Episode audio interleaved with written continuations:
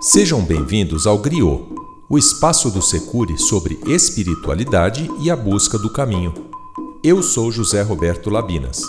No episódio de hoje, leitura do capítulo 4 de Espiritualismo Uma Busca Pessoal. O questionamento existencial. De onde viemos? Quem somos? Para onde vamos? É provável que essas perguntas habitem a mente humana desde seus primórdios, quando o homem passou a dominar o raciocínio lógico e a se questionar sobre as causas das coisas. Na tentativa de respondê-las, surgiram as religiões, que buscam esclarecimentos nos textos sagrados e nos mitos, a filosofia, que usa a argumentação lógica e a análise conceitual, e a ciência, usando a investigação metódica e a experimentação, sendo que em cada um desses três caminhos existem inúmeras teorias diferentes pretendendo fornecer ao homem sua verdade absoluta. A questão aqui não é saber qual delas é a verdadeira, mas sim em qual delas queremos acreditar. Mesmo o ateu, o agnóstico e o materialista decidem pela não crença, mas não podem afirmar que esta seja verdadeira. Soren Kierkegaard, filósofo dinamarquês do século XIV, considerado por muitos o pai do existencialismo, dizia que o indivíduo é o único responsável por dar significado à sua vida e vivê-la de maneira sincera e apaixonada, apesar da existência dos obstáculos e distrações que se abatem sobre ele, como o desespero, a ansiedade, o absurdo, a alienação e o tédio. Qualquer crença ou não crença só é válida se ajudar o homem a viver sua vida da melhor maneira possível. Para mim, o Espiritismo foi uma excelente porta de entrada ao mundo espiritualista, pois, mesmo sendo criado no catolicismo, sempre acreditei que o espírito humano segue renascendo após sua morte, aqui ou em outros locais do universo. Além disso, ele toma como base religiosa os mesmos ensinamentos evangélicos de Jesus Cristo, velhos conhecidos meus. O Espiritismo é uma doutrina codificada pelo pedagogo francês Hippolyte Léon Denisard Rivail, que em 1857, sob o pseudônimo Allan Kardec, estudando fenômenos atribuídos à manifestação de espíritos, reuniu um conjunto de ideias que explicavam a natureza, origem e destino dos espíritos, bem como suas relações com o mundo corporal e as consequências morais que delas decorrem, em um livro chamado O Livro dos Espíritos. Ele pode ser visto como uma doutrina estabelecida mediante a fusão da ciência, filosofia e religião, buscando a melhor compreensão não apenas do universo tangível, científico, mas também o universo que a ele transcende religião. Especificamente, seu conteúdo filosófico foi o que mais me impactou, pois conseguiu responder aos questionamentos para os quais eu buscava respostas há tanto tempo. Quem sou eu? Assim como todos os seres vivos existentes no planeta, sou formado por um corpo físico denso e material que se forma e se destrói a cada encarnação, e de um espírito ou alma, meu ente imaterial, que cedia minha inteligência, meu senso moral e minha personalidade. Em resumo, a essência do meu ser, criado há milhares de anos na mais completa ignorância e primitivismo. Desde então, venho reencarnando repetidamente para vivenciar as mais diversas experiências que o homem pode ter fazendo muita coisa errada, sofrendo as consequências desses erros e, com isso, evoluindo moral e intelectualmente, buscando a perfeição espiritual. Um processo longuíssimo e que necessitará de mais ou menos encarnações de acordo com minhas ações, palavras, pensamentos e sentimentos. Nesse processo, poderei também migrar para outros mundos mais evoluídos quando o atual não mais contribuir para o meu crescimento. O processo reencarnatório é como um longo sistema de ensino, onde cada mundo é uma escola e cada vida encarnada um ano a ser cursado. Após cursar todos os anos de uma escola, o aluno muda de escola, em busca de um aprendizado mais avançado e adequado ao seu nível educacional. Dessa forma, a existência do céu, inferno e purgatório deixa de ter sentido concreto, passando a um sentido figurado. Eu sou responsável por escolher se quero viver no inferno, no céu ou no purgatório em minhas próximas vidas. Vai depender de como decida viver esta vida, de meus atos, palavras e pensamentos. De qualquer forma, essa evolução é inexorável e todos os espíritos existentes no universo chegarão lá. Para isso, Deus nos criou. O que estou fazendo aqui? Vivo hoje mais uma vida encarnado na matéria. Vida essa que foi meticulosamente planejada por equipes espirituais de grande elevação e sabedoria e concordada por mim antes de renascer. Esse planejamento determinou quem seriam meus pais e familiares, o local onde eu viveria, como seria minha aparência física e quais seriam os principais eventos que ocorreriam no transcurso dessa encarnação. Além disso, foram determinadas quais seriam as dívidas que deixei pendentes no passado e que deveriam ser quitadas agora, e quais os defeitos e vícios morais que mais me prejudicaram nas vidas anteriores e que deveriam ser combatidos de imediato.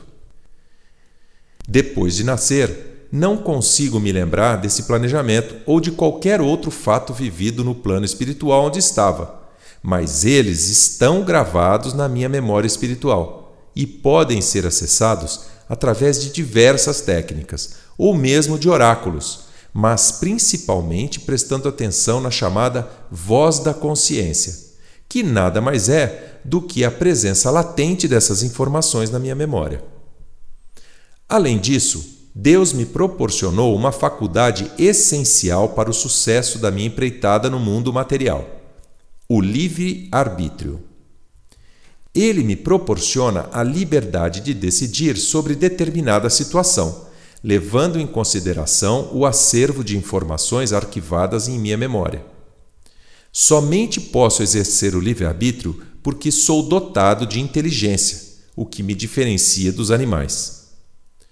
Por ele tenho total domínio sobre meus atos e palavras, e escolho os caminhos que achar mais convenientes para a minha vida. Se, por um lado, essa é uma faculdade que me dá total liberdade para fazer o que bem entender, por outro, me torna totalmente responsável pelas consequências das decisões que tomar, como resultado da chamada lei de causa e efeito. Também, como mencionado anteriormente, minha evolução espiritual se dá pelo meu aprendizado moral e intelectual, ou seja, pelos erros e acertos no uso de meu livre-arbítrio, e daí posso concluir que a velocidade dessa evolução depende única e exclusivamente de mim mesmo. Quanto mais resistir em mudar as minhas atitudes e comportamentos, mais tempo levarei para crescer espiritualmente e merecer uma vida melhor. Para onde vou após a morte? Pela encarnação, meu espírito passa a habitar um corpo físico, adequado a este mundo material em que vim habitar por um tempo determinado, uma vida. E com isso, viver as experiências necessárias ao meu aprendizado moral e intelectual ao término da vida encarnada, meu corpo físico deixa de funcionar. Morte. E meu espírito retorna à sua condição original, ou seja, à condição de desencarnado.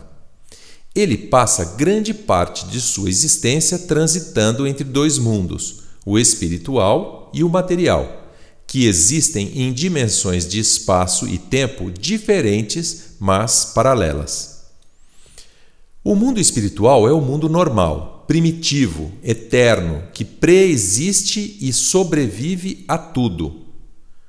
O mundo material é secundário, poderia deixar de existir ou nunca ter existido sem alterar a existência do mundo espiritual. Apesar de diferentes e aparentemente isolados, esses dois mundos coexistem e se tocam, e os espíritos desencarnados se relacionam permanentemente conosco, os encarnados, influenciando nossos pensamentos e ações. Com frequência são eles que nos dirigem, positiva ou negativamente, dependendo de seu adiantamento moral. Temos pensamentos próprios e outros que nos são sugeridos, muitas vezes a um só tempo, sobre o mesmo assunto e frequentemente bastante contraditórios. A comunicação entre os dois mundos, que se dá de forma intensa e contínua, é possível devido à faculdade do espírito chamada mediunidade. Todos nós a possuímos, em maior ou menor grau, mais ou menos desenvolvida, como ocorre com a inteligência, o talento artístico e tantas outras faculdades humanas. Depois de regressar ao mundo espiritual, permanecerei por mais ou menos tempo de acordo com minha necessidade, recebendo tratamentos espirituais, estudando, escutando espíritos mais evoluídos, revendo minhas últimas encarnações para depois voltar a reencarnar neste mundo em uma nova família e com novos desafios a serem vencidos, com a possibilidade de ter uma vida melhor ou pior que a atual, mais ou menos feliz com mais ou menos dificuldades, com mais ou menos saúde, conforto, dinheiro, etc. De acordo com minhas ações nesta vida, ou seja, pelo meu merecimento, e de acordo com o que eu necessitar aprender para o meu crescimento moral e intelectual. Como já foi dito, este processo de encarne e desencarne se perpetuará por muitas e muitas vezes neste mundo ou em outros, até o momento em que não tenha mais nada a espiar e nenhuma prova a passar. Quando isso acontecer, terei me transformado em um espírito iluminado e me juntarei à legião de espíritos de luz que, cumprindo as ordens divinas, trabalham para que o universo e tudo o que nele existe viva em harmonia. É o que no budismo se chama nirvana ou cessação do sofrimento. Estas respostas foram decisivas para mudar radicalmente minha forma de enxergar a vida. Em primeiro lugar, percebi que sou eu quem controla minha existência atual e determina como será minha vida futura. Tudo o que acontece comigo, seja para o bem ou para o mal, tem uma razão de ser, uma causa.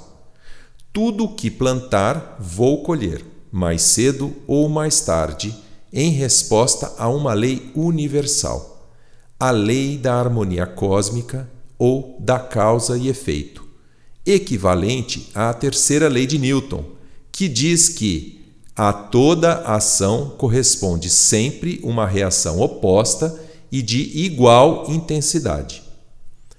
Nesse caso, para toda ação tomada por mim, posso esperar uma reação. Se praticar o mal, então receberei de volta um mal equivalente ao mal causado.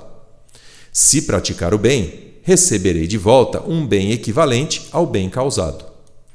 Atos, palavras, pensamentos e sentimentos, tudo o que fazemos lança uma ação positiva ou negativa no universo, que vai retornar para nós com uma reação equivalente.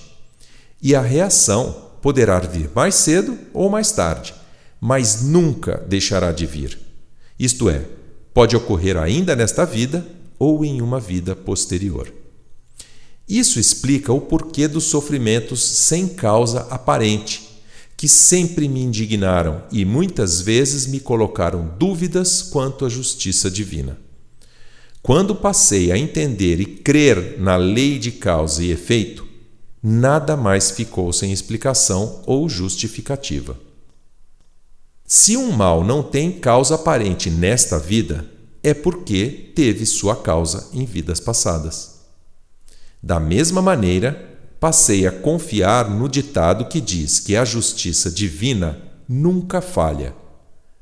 Muitas vezes, o homem de bem testemunha criminosos, principalmente os poderosos, que passam a vida impunes e morrem em meio à riqueza e ao conforto. a lei de causa e efeito garante que eles pagarão, em vidas futuras, por todo o mal que produziram. Esta foi a mudança mais radical em minha forma de enxergar a vida. A lei de causa e efeito deixa claro que Deus não castiga ninguém. Sou eu mesmo que gero meu próprio castigo.